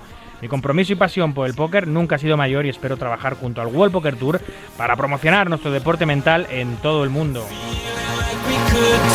Se crea un curso de juego y estudio de póker exclusivo para mujeres. Serán cuatro semanas ideadas para fomentar la inclusión. Lo ha creado el grupo de jugadores Power Poker asociadas con Poker Stars. En palabras de sus creadores, este bootcamp es una oportunidad para despertar el interés de las mujeres que nunca antes hayan jugado, así como para motivar a las que juegan al póker a seguir desarrollando sus habilidades y ganar confianza en las mesas. Estamos comprometidos a hacer que el póker sea inclusivo, decían, y accesible para todos. Y nuestra misión es crear igualdad de oportunidades y un espacio seguro para la comunidad en general. La Fórmula 1 recorre las calles de Las Vegas, protagonizar una demostración urbana que incluyó a Mercedes con Lewis Hamilton y George Russell, así como Sergio Checo Pérez de Red Bull y Alex Albon de Williams, quienes demostraron sus destrezas al volante por las calles de Las Vegas. Todo ello sirvió de preámbulo para presentar el Gran Premio oficial de esa ciudad que se correrá el próximo año entre el 16 y el 18 de noviembre en un circuito con 14 curvas que pasarán por los lugares más icónicos de la ciudad. Anunciado un torneo exclusivo para debutantes, será en las eh, Brasil Series of Poker Millions, en el evento First Time, en el que solo podrán participar aquellos que nunca hayan jugado un torneo de, las Brasil Series of Poker. Se celebrará el 14 de noviembre y tendrá una entrada de 500 reales, o lo que es lo mismo, 100 euritos. Cadena perpetua para Jeffrey Morris, asesino de la jugadora norteamericana Susie Sao, tras eh, un mes desde que fue declarado culpable de asesinato, llega ahora la sentencia que le tendrá en prisión hasta el fin de sus días sin posibilidad de libertad condicional. El streamer de Michigan, David Kay, nuevo embajador de Poker Stars, este fichaje ratifica la estrategia de los sites online en cuanto a sus embajadores se refiere y refuerza los nuevos mercados estatales emergentes en Estados Unidos. Las salas de póker online afectadas por la volatilidad de las criptos, el mercado de la criptodivisa pasa por un panorama de incertidumbre y los sitios de póker comienzan a buscar otras opciones para sus jugadores. El mercado de las inversiones en general no atraviesa su mejor momento y es por ello que algunas salas de póker online comienzan a tomar medidas. Recientemente salas como Bet Online, Tier Gaimen han anunciado que suspenden las transacciones con Bitcoin para pasar a USDT, la moneda digital vinculada al dólar estadounidense mucho más estable. También las salas en las que se juega solo con criptomoneda al póker, como CoinPoker o Virtual Poker, ya han tomado decisiones similares. Algunos analistas aseguran que 2023 mantendrá la tendencia bajista, por lo que los jugadores deberían estudiar, aseguran, las mejores opciones disponibles para evitar que factores externos puedan influir en sus ganancias.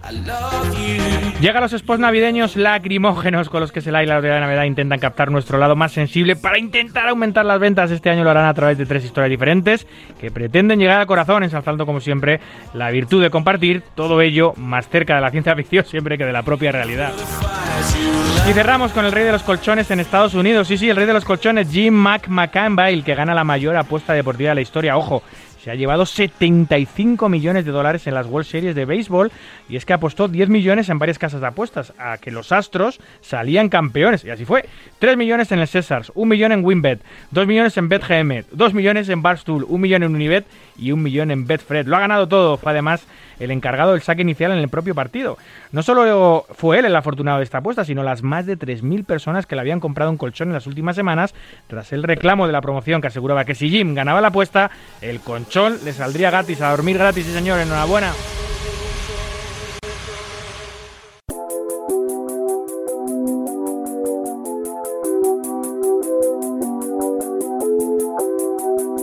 Estás escuchando Marca Póker con David Luzago. Hace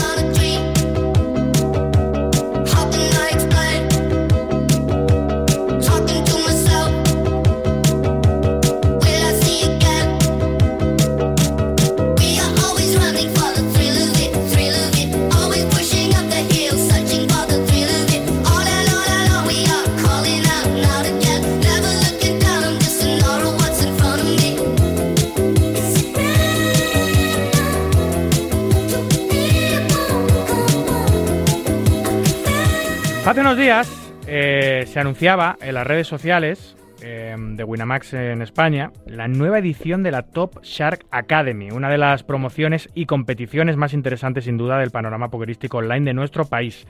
A grandes rasgos, el ganador de la misma se integrará en el mejor equipo del mundo, con diferencia, el Team Winamax, como Team Pro durante todo un año, con un contrato profesional valorado en 50.000 eurazos. Para contarnos todo sobre esta mm, academia, sobre la academia de este año, la nueva, no podríamos contar en el, em, con nosotros, eh, vía telefónica, con nadie mejor que Alex Romero.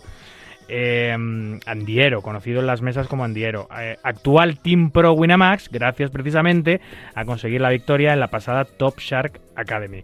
Buenas noches, Alex, bienvenido. Hola, buenas David, ¿qué tal? ¿Cómo ¿Qué- estamos?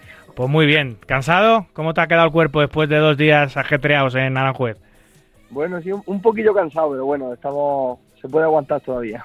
Oye, eh, lo has peleado, ¿eh? Ha sido, ul- no, no ha sido Dobrega- Dobregas, que casi se mete, ¿eh? El otro, el Top Shark de la Academy francesa, que ha quedado el 21, el 22, no sé cómo ha acabado, el- no sé cómo ha acabado, que muy cerquita de premio, pero has estado, has estado a puntito de, de- de amargar a más de uno, diría yo, en este torneo. Sí, la verdad que sí, eh, he tenido bastante suerte, me han salido todas las cartas que tenían que salir y, y lo he alargado, lo he alargado. A ver, para quien, para que no sepa de lo que estoy hablando, Alex Romero ha participado en un evento gratuito en el Casino Aranjuez, la inauguración, que luego hablaremos precisamente con Alex Hernando sobre la inauguración del Winamax Poker Tour. Eh, hablamos, es muy gracioso porque hablábamos el viernes en la fiesta de inauguración de este tour en el Círculo de Bellas Artes en Madrid sobre, sobre, sobre este torneo gratuito que el Team Pro en, en su totalidad, el Team Pro Winamax, pues juega. El Team Pro Winamax es un equipo que está acostumbrado a jugar los vaines más altos del mundo, los mejores torneos online y aquí, bueno, pues son invitados por la organización, por su, por su empresa, pues para, para animar, o sea, para lo que es hacerse fotos con los chavales, que son todos nobles, eh, eh, eh, enseñar a hacer una masterclass, estar con la gente, etcétera, etcétera. Yo le preguntaba a Alex el viernes, le decía, oye Alex, pero, pero claro, es un torneo gratis que tenéis que jugar por contrato, esto no estaréis muy motivados, ¿no? Para motivaros tendréis que hacer, no sé, una competición entre vosotros, a ver quién llega más lejos o algo, una porra o algo. Y me decía el bueno de Alex, me decía, no, no, sí, no. Sí, nos gusta competir y nos gusta tal, pero joder, es que es un evento con tantos chavales que empiezan a jugar, con tanta gente Nobel, con tanta gente que es la primera vez que juega al póker, así que no vamos a hacerlo muy muy bien porque no quieres no quieres eliminar a nadie y romperle la ilusión. Bueno, ¿cuánto estás llevado tú por delante al final, cabrito? No, no, sé, no he llevado la cuenta, la verdad, pero sí, unos, cuantos cayeron. Bueno, al final te pones a jugar y el punto competitivo y luego también pues me, he estado en, mesa televisada también en varios momentos, o sea que al final he jugado bien, lo mejor que sé y bueno, han salido las cosas. Claro, a ver, es cierto que si te meten en una mesa televisada ya, a ver, no puedes jugar tan soft, tienes que dar un poco, eres, eres imagen de Winamax, estás en la mesa televisada de Winamax, aunque estés jugando contra chavales, oye, tampoco vas a regalarlo, pero... Claro, tampoco va Pero- a. En fin, sin más. Oye, Top Shark, a- a- Top Shark Academy, ¿eh? es eh, posiblemente para mi gusto la mejor competición que hay online, eh, la, que da, la que da un acceso a- al, mejo- al, al mejor premio eh, que puedes tener, que es, parte- es, es ser integrante del, del Team Pro como a ti te ocurrió. Tú la ganaste el año pasado, ¿no? Sí, correcto. Hace ahora un poco menos de, un año, porque fue en febrero cuando terminó, bueno, finales de enero, principios de febrero, no me acuerdo exactamente. Y sí, casi un año. Y, estuvo muy competida contra Borja Cámara, que además era Borja era el segundo año eh, consecutivo que hacía runner-up. Ha quedado el pobre dos, dos años seguidos eh, segundo. Eh, un final muy reñido. eh, y al final te la acabaste llevando y llevas desde febrero siendo parte del, del Team Pro de Winamax, del mejor equipo del mundo. Así además, un cambio de vida por completo, eh, no solo por pertenecer a, pues, al mejor equipo del mundo, sino también por poder dedicarme en plenitud al póker, que antes no era así, o sea que todo, todo un sueño, la verdad. Además, este, este contrato, después de ganar la academia de Winamax, te dan 50.000 euros para, para, para poder jugar en vivo los torneos que a ti te apetezca. Eh, pero claro, tú eres más, tú, tú eres más un jugador online, ¿no? Que es un jugador que ha demostrado en las mesas online su capacidad. De hecho, día sí, día también consigue resultados y estás en las portadas de los, de los magazines informativos y las redes sociales echan chispas cuando vuelves a ganar. Eh, pero no te hayas prodigado tanto en vivo, ¿no? No, antes de la Top Shark yo había jugado apenas dos torneos en vivo, diría, y torneos pequeños de buy-in bajo y por más por ocio que otra cosa. Pero bueno, este año lo, lo he compaginado las dos cosas. Eso es lo que tiene la Top Share, ¿no? Te da la oportunidad ya no solo de ser integrante del Team Winamax y compartir equipo con Leo Margets, con Adrián Mateos, con David Iquitae, con Mustafa Cani, con Jao Vieira, con la crema de la crema, eh, sino, que, mm, sino que te permite jugar en vivo, que a lo mejor muchos de los jugadores que, que, que compiten en la Top Share, que son cientos, eh, nunca han jugado en vivo, porque son jugadores online.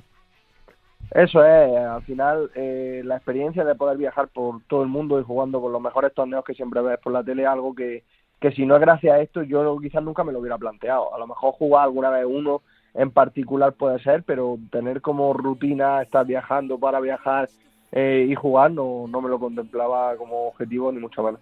Oye, Alex, cuéntame un poquito qué hay que hacer para participar en la Top Shark Academy. ¿Cómo eh, es sencillo? Eh, ¿Cómo funciona exactamente? Para el oyente que nos esté escuchando, oye, pues yo quiero ser Alex Romero, quiero ser como Borja Gross, quiero ser como Alex Romero, quiero, quiero ser integrante del Team Winamax, quiero jugar en vivo, quiero ser un pro, aunque sea por un año. ¿Qué es lo que tiene que hacer, Alex? Bueno, pues hay varias maneras de, entrar en la academia, digamos, que es como el primer paso. La, manera que yo hice fue jugando las, fases, los, los, steps que hay a modo de, MTT, eh, que son tres. Eh, hoy se está jugando la primera fase 2 y mañana será la primera fase 3 y consta de, unos torneos en los que tienes que quedar en las primeras posiciones y la tercera fase es ganar uno de, tres torneos simultáneos que se juegan con los últimos 16 jugadores de cada semana. Y... Sí, sí, dime, dime.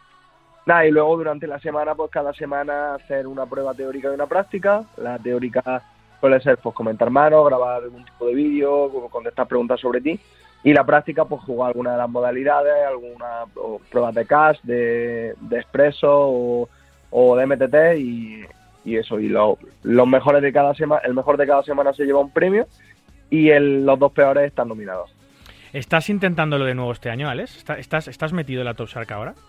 No, yo de hecho este año no lo puedo intentar porque todavía pertenezco al equipo y, pertenezco al jurado. Así que de intentarlo tendría que ser el año que viene. No, te lo decía porque, porque sí que sé de un caso, pero a lo mejor no eran años consecutivos, de un de un team pro francés que ganó la Top Shark dos, dos años. Dos años. No recuerdo ahora porque creo que ya no está en el equipo. Eh, pero hubo un team pro de, mm, francés que ganó la Top Shark dos años. No sé si seguidos. Sí, Aladín Resquela. Aladín Resquela, sí, es cierto, ya no me acordaba. Eh, quizá no fueron dos años consecutivos, claro.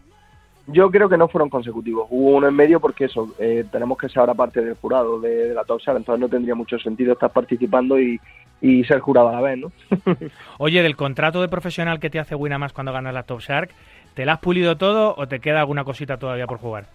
Poco queda ya. Ya poco queda. ya poco queda, ¿no? Sí, sí, sí. Jolín, pues, eh, o sea, que haces de jurado, ¿eh? Vas a hacer de, o sea, que eso no lo sabía, que el ganador de la Top Shark es jurado al año, al año siguiente. Eso es, a la prueba práctica eh, participamos nosotros como jurado. también, es, también es una competición, obviamente, que está en el país de origen de, de, Winamax, en Francia. De hecho, allí lleva muchos más años, porque obviamente allí nació Winamax y es donde más años lleva. ¿Qué tal, qué tal ¿Qué tal con los top sharkers eh, franceses? ¿Hay buen rollo? Bueno, en general, ¿qué tal con el equipo? ¿Cómo, ¿Cómo, te has integrado bien? ¿Qué tal el ambiente con el equipo? Es, una, es un equipo que ya muchos años formado y a veces no es fácil entrar en un grupo ya acomodado de tantos años, eh, pero yo por lo que veo en el ambiente y por lo que he podido percibir esta, este fin de semana en Aranjuez, tenéis un buen rollo increíble. Sí, sí, sí, somos como una familia. A mí desde el primer momento me han acogido todos súper bien, todos muy pendientes de, que estuviera cómodo, de que me sintiera integrado y la verdad que yo noto que estoy bastante integrado en el equipo. Oye, Alex, ¿y ahora qué? Pues nada, a seguir, a seguir jugando y, bueno, a ver cómo, cómo termina el año y los dos meses que me quedan de contrato todavía, pues a seguir disfrutando. Jolín, eh, bueno, a ver, eh, online te lo pinchas absolutamente todo en punto es, eres el capo, el capo de punto es de, de, de Winamax. Eh, Quizás mm, eh, te, quizás te hace falta ese pequeño empujón en el póker en vivo, ¿no? Pegar el pinchazo en el póker en vivo, que es lo que todos buscamos al final, porque al final los premios en póker en vivo son mayores y, es lo que buscamos, ¿no? ¿Estás, estás intentándolo? Sí, bueno, al final yo estoy ahí intentándolo, evidentemente mucho más por tema de volumen, pero bueno, para mí el año darme porque al final, eh, aunque al mismo juego hay diferencias claras, y bueno, eh, tuve un buen, un buen resultado la mesa final de Monte Carlo, que eso para, para ser un, un principiante en esto, Sí, es eh, verdad, es verdad. Sí, sí. más que contento con eso. Sin duda, sin duda. Muy bien, Alex, pues eh, a ver si podemos contar. eh, a ver, tus, tus pinchazos en las noticias. Tú sabes que aquí en las noticias siempre empiezo por los resultados de los jugadores eh, nacionales. Ya más de una vez he dado la noticia de un pinchazo tuyo online. Eh, muy gustoso de volver a hacerlo si es eh, en live en los próximos meses y si es online. Y que tengas toda la suerte del mundo en estos dos meses de contrato que te quedan y que te la suerte te ayude para, para seguir adelante en este maravilloso y complicado mundo de la profesionalidad en el póker, amigo. Pues sí, pues nada, muchas muchas gracias y yo, yo lo voy a intentar con todas mis fuerzas, como llevo haciendo todo este tiempo. Lo sé, doy fe. Un abrazo. Un abrazo, David.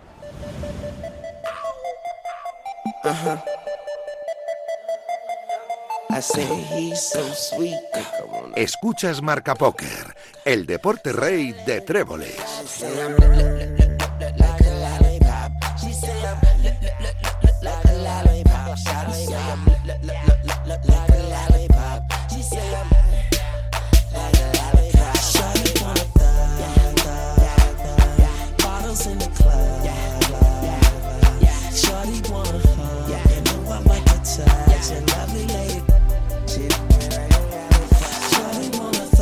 Bueno, pues como cada domingo hacemos en el programa, hacemos un rápido repaso de mm, lo que ha acontecido en el mundo live del póker, los mejores torneos de dentro y a veces incluso fuera de nuestras fronteras. Esta semana, el evento que lo ha eclipsado absolutamente todo, obviamente es el Winamax Poker Tour, la inauguración del tour gratuito. Ahora nos lo va a explicar nuestro amigo Alex Hernando de Winamax en, en España, que ha batido récord de participación, es su segundo año. Eh, la pandemia lo interrumpió todo. Hemos vuelto con mucha fuerza. Ha vuelto Winamax eh, llenando eh, la sala de póker más grande, yo creo que hay en Europa. eh, y la ha abarrotado. Alex Hernando, buenas noches. Eh, ¿Qué pasa, David? Buenas noches. Buenas Hostia, noches a todos. ¿cómo se nota que es domingo por la noche, que has acabado de currar y que ya tienes la mochila de piedras en el suelo? Sí, bueno, te digo la verdad que en este momento en el que estamos hablando todavía me, me quedan unos pequeños pe- flecos por acabar de retocar, pero sí. Pero muy pequeñitos, de- que te veo sí, con un tonito ya de alegría de... Bueno, pues, joder, porque ¿qué te voy a contar a ti? Tú sabes de lo que va esto. Cuando Total. acaba un evento y al menos la gente sale por la puerta, uno respira. Luego, entre bambalinas queda faena todavía por hacer y doy fe que queda por hacer. De hecho, nos quedamos un día más para, evidentemente, recoger el casino y meter cosas en camiones, etcétera, etcétera. Pero bueno, eh, el, respiramos tranquilos y ya hemos soltado, exhalado el aire porque el evento ha salido, ha salido bien, todo el mundo ha salido por la puerta muy contento y eso principalmente para la gente que organiza torneos pues es lo más importante, más allá de lo que quede por hacer, que en este caso es todavía bastante, pero con, gusto y con una sonrisa en la cara. Eh, generalmente cuando acaba un torneo es la satisfacción del trabajo bien hecho, la satisfacción de que la gente sale contenta, pero este evento todavía más tiene un plus porque es la satisfacción de acercar el póker a gente que no lo ha vivido y disfrutado en directo jamás. Había un porcentaje tan alto de los mil y pico jugadores que han jugado el torneo simultáneamente, en ciento y pico mesas, había un porcentaje tan alto de gente que era su primera vez que ver esas caras de ilusión, de emoción, de Mm. alegría, de nervios, es algo completamente distinto a cualquier otro evento del mundo, Alex. Sí, sí, tú, tú lo, has, lo has definido a la perfección. Eh, además es muy gratificante porque pues, eh, los jugadores te paran entre las mesas o en los descansos o en cualquier momento es bueno para, para pararte, para decir, darte las gracias. No a mí, eh, personalmente, yo hablo eh, haciéndolo un poco mío, pues porque en muchos casos, bueno, pues uno tiene cierta popularidad en el, en el mundillo y pues eh, te conocen y te paran y te dicen. Pero bueno, evidentemente el cumplido siempre ha sido dirigido a la organización, a Winamax en este caso y a vosotros, pues, casi no Aranjuez también, como, como partners y como eh, actor implicado en la, en la materia. Pero sí, la verdad es que es muy, es muy gratificante, es muy enriquecedor pues eh, escuchar, eh, nos lo hemos pasado genial, hemos vivido una experiencia única, eh, ha sido mucho más de lo que nos esperábamos, repetiría, lo recomendaría. Bueno, eh, son comentarios que no, no acostumbran a llegar porque normalmente pues, pues uno se dirige a un público más especializado, que evidentemente ya sabe de lo que va la película, no tienes que verte en según qué spot, de tener que expli- explicar cómo funcionan las cosas, cómo qué va a pasar a partir de este momento. Oye, me he clasificado, ¿ahora qué va a pasar? Pues bueno, pues que sepas que te va a llegar un email, va, va- hay unos pasos, te esperamos en marzo, tal que cual.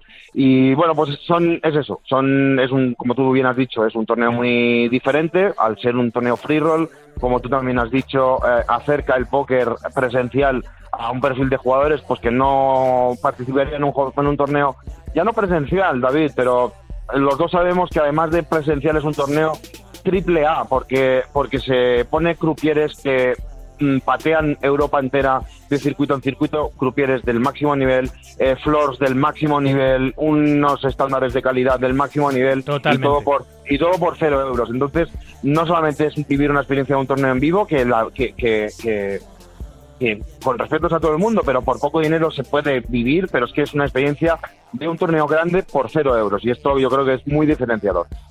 Oye, eh, el tour, como te habían dicho, es gratuito. No solo consta de esta etapa inaugural, que es bueno, pues una de las dos etapas reinas, obviamente la inaugural y la final son las más numerosas, pero entre medias hay muchas etapas y el tour visita de forma gratuita casi Sí. todo el país, ¿no, Alex? Sí, sí, casi todo el país. Bueno, pues eh, de aquí dos semanas iremos a Vigo, luego iremos a Santander, luego iremos a Badajoz, a San Sebastián, a Alicante, a... Bueno, no me quiero dejar ninguna. Castellón, Toledo, Málaga, eh, Mallorca, eh, Lloret de Mar, Zaragoza... Bueno, en fin, eh, es un tour eh, por toda la geografía nacional y voy a hacer un- dar una pequeña primicia por eh, eh, desavenencias logísticas que no tocan ahora mismo. Estaba previsto inicialmente que fuéramos a Canarias y no vamos a poder ir a Canarias, como digo, muy a pesar de la voluntad de Winamax. Que el público que el público canario mm, no se preocupe que vamos a hacer algo especial solamente para el público canario. Eh, Anda, eso sí que lo es una anunciaremos, lo anunciaremos eh, próximamente, pero como digo, el público canario y solo canario tendrá un, un aperitivo del Winamax Poker Tour para que no se piense que nos olvidamos de ellos, que no es el caso. Mira, hay una frase que me encanta de Mathieu Durán, que es el Life Event Manager de, de Winamax, em, que dice, el Winamax Poker Tour es el corazón de Winamax. Me encanta. No le falta razón, porque yo estuve en la inauguración del Winamax Poker Tour en París hace dos semanas, que por eh, circunstancias que ahora no vienen al caso, estuvo el Winamax Poker Tour parado durante cuatro años, pandemia más una serie de, de historias legales que hubo que, que, mm, solucionar. Y estuve en la Villette para, bueno, de hecho hablamos desde la Villette de hace un par de semanas Sí, sí. y, y yo vi también ese brillo en, eh, en los ojos de los jugadores porque había vuelto un- una acción de Winamax tan fuerte, tan potente y tan diferencial del resto de, los operadores de, de Poker Online como es el Winamax Poker Tour. Y eh, esta semana, pues este fin de semana lo hemos vuelto a, a vivir en, en Aranjuez, en Madrid. Y la verdad es que sí, que es un, es un, es un esfuerzo titánico en el cual están implicados muchos trabajadores de Winamax, muchos departamentos, etcétera, etcétera. Pero como decíamos al principio de nuestra conversación, eh, cuando se acaba y el último jugador sale por la puerta y sale satisfecho, pues eh, da, da mucho gusto. Desde luego, como el gusto que nos da hablar contigo siempre aquí en, en el programa, te dejamos que todavía tienes trabajo y, y- y además eh, eh, bastante, ya no solo lo que te queda hoy y mañana, sino lo que te queda por delante, porque son 17 etapas y todo el Mm. lío que tenéis en, en París con todas las cosas y promociones que estáis sacando. Acabo de hablar ahora mismo con Ale Romero sobre la Top Sí, sí, estaba, estaba, estaba, estaba escuchando eh, y bueno, sí.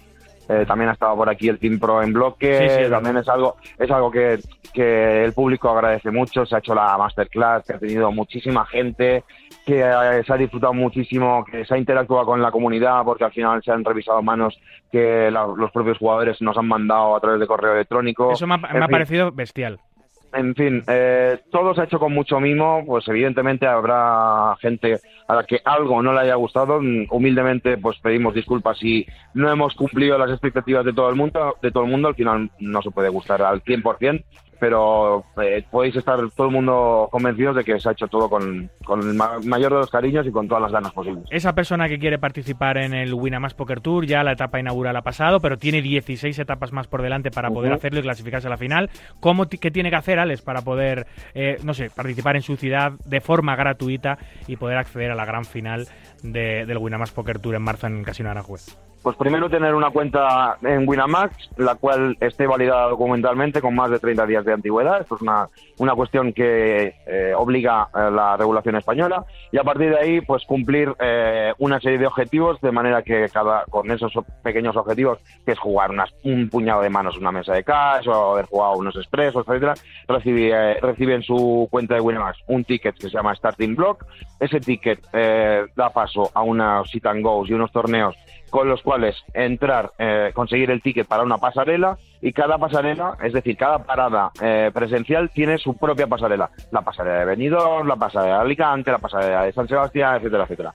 Te juegas esas pasarelas, te clasificas entre los 50 primeros bueno, los 50 primeros fue aquí en Aranjuez porque caben mil, Claro. pero en las paradas eh, al uso, digamos, regulares hay menos, pero bueno, te clasificas entre los primeros puestos, consigues tu ticket para participar en vivo, a- eh, acudes al casino de turno el día que estemos convocados a jugar gratis y a pasar una experiencia, un día muy, muy divertido y una experiencia top. La experiencia buena más, la mejor experiencia de juego online, por supuesto, y la mejor experiencia de juego en vivo que hay en nuestra industria. Alex, como siempre, un verdadero placer. Descansa, amigo, que te lo mereces. Un abrazo, David. Gracias por tu hospitalidad, que al fin y al cabo hemos estado unos días en tu casa. Gracias a Casino Aranjuez por eh, permitirnos también llevar a cabo este el sueño de, de muchos jugadores, más de mil en este caso. Gracias a los jugadores por haber eh, atendido nuestra llamada y haber venido y haber montado una cola que prácticamente daba Sí. la vuelta al casino. La daba, la daba. Y nada, eh, decir también, si me permites, David, que en unos dos, tres días en el canal de YouTube de Winamax y en nuestras redes sociales habrá un vídeo resumen de todo lo que ha sucedido estos días en, en el Casino de Aranjuez con motivo de la inauguración del Winamax Power Tour. Y también en unos días tendremos colgada la masterclass, eh, después de una pequeña postproducción, cortar silencios, etcétera, en nuestro canal de YouTube, para que el que no la haya podido ver, pues la pueda disfrutar a posteriori. Y nada, con eso me despido, David. Pues sí, señor, qué ganas de ver ese contenido. En el canal de YouTube de Winamax España, no os lo perdáis. En unos días tenéis todo, lo- todo el resumen de lo que aconteció en Aranjuez y además la masterclass de Alex Romero, Leo Margets y, eh, por supuesto, Adrián Mateos con eh, manos que mandaban los jugadores y que han sido analizadas por ellos en directo esta mañana en el Casino Aranjuez. Lo vais a poder ver en el canal de YouTube de Winamax España. Gracias, Alex. Un abrazo, David, un abrazo a todos, chao. Bueno, y de Madrid nos vamos a Castellón, otro de los de las mecas, de los centros importantes de juego en nuestro país, donde se ha celebrado una etapa de la Liga Española de Póker, una etapa más. ¿Estás por ahí, Camilo? Aquí estoy. ¿Cómo Ah, no hay sorpresa ¿Cómo hoy? ¿eh? No hay sorpresa hoy. Hoy no hay sorpresa, hoy no hay sorpresa. No Oye, hemos- no hemos pensado hasta última hora, pero digo, vale, casi, ¿eh? Digo, seguro que me encuentra Tony otra vez. Eh, ¿Qué tal os ha ido? Bien, ¿no? Eh, buen ambiente, bueno, en Castellón ha ido siempre... bien. Eh, Cuenta, Bueno, los números han sido los números han sido discretos, pero bien, y pero sí que el feedback de la gente, no sé, siempre que tocamos torneo en vivo nos llevamos unas sensaciones muy buenas, de que la gente le gusta, la gente disfruta y bueno, eso nos llena. La participación, bueno, ha estado bien, sin más.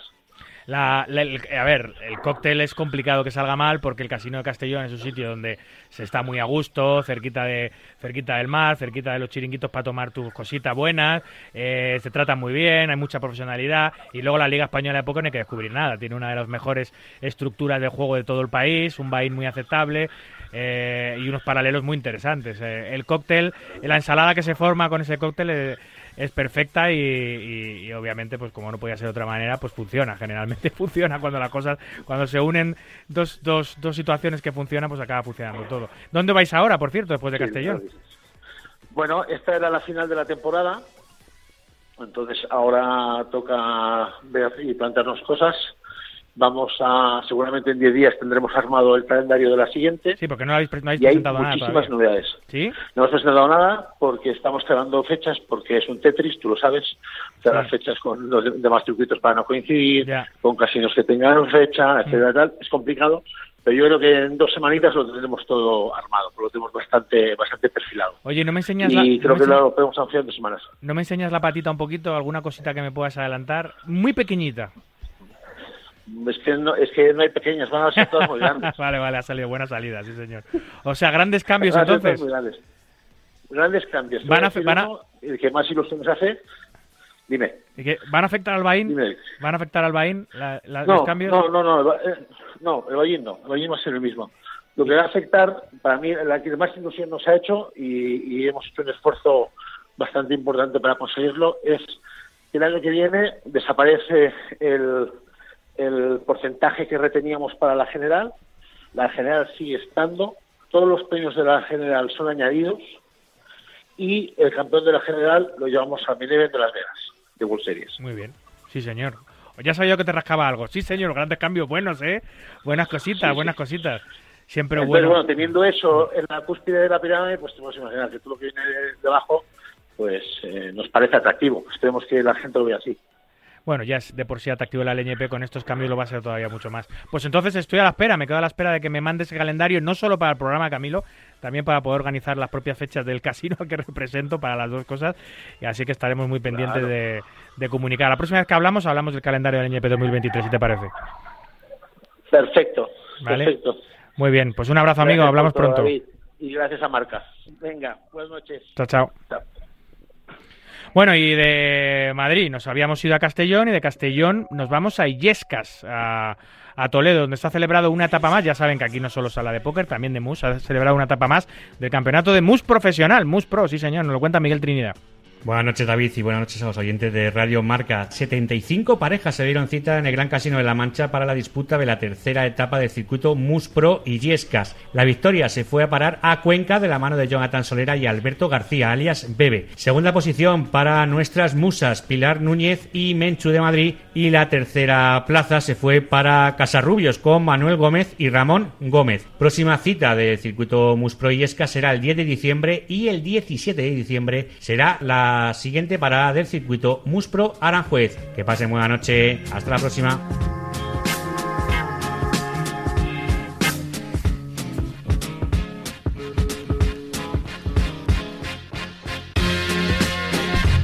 Muy bien, pues esto ha sido todo por hoy. Aquí concluye nuestro centésimo nonagésimo segundo programa. Un verdadero placer, como siempre, compartir este ratito nocturno con los amantes noctámbulos de la baraja. En la producción y en la técnica estuvo Víctor Palmeiro y a los micros, como siempre, un servidor, David Luzago.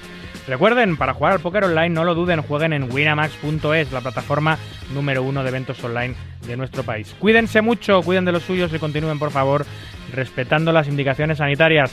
No a la guerra, a cualquiera de ellas, en cualquier lugar. Hasta el próximo domingo, amigos. Adiós. Adiós.